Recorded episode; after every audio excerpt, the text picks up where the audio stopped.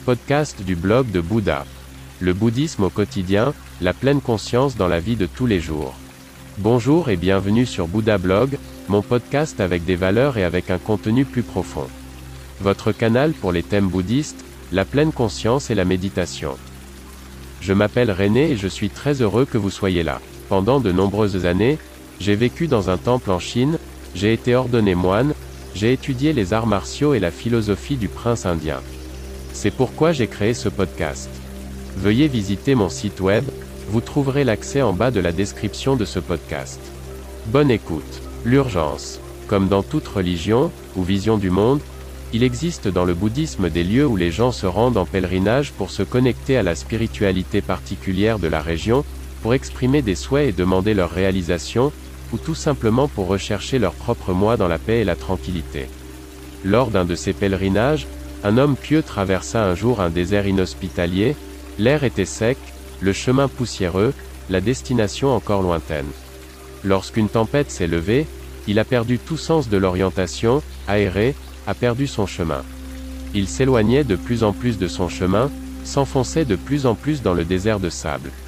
Il n'avait plus de provisions, il n'y avait plus de maison, plus d'hommes, plus d'animal. En fouillant à nouveau dans ses poches, il remarqua une petite pomme verte qu'il avait prise dans un arbre en passant quelques jours auparavant, il ne se souvenait même plus pourquoi il avait empoché cette pomme pas encore mûre. Il se réjouit bien sûr de cette trouvaille inespérée dans ses poches, mais il remit la pomme dans sa poche, car elle n'était pas du tout mûre.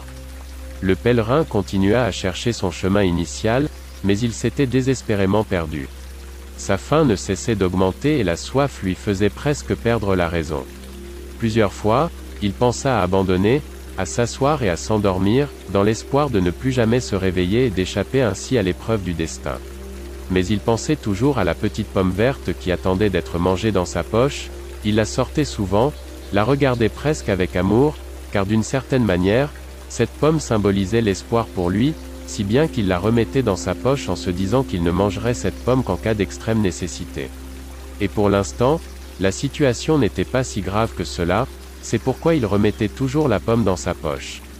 La pomme est ainsi devenue pour le pèlerin un puissant synonyme d'espoir, car il avait quelque chose dans sa poche en cas d'urgence, il avait quelque chose sur quoi il pouvait compter, il n'était pas sans provision. Après une longue période d'errance, l'homme épuisé a finalement retrouvé son chemin initial, vers son lieu d'origine, en route vers sa destination. Il s'était sauvé lui-même, voyait à nouveau des gens, trouvait de l'eau et de la nourriture.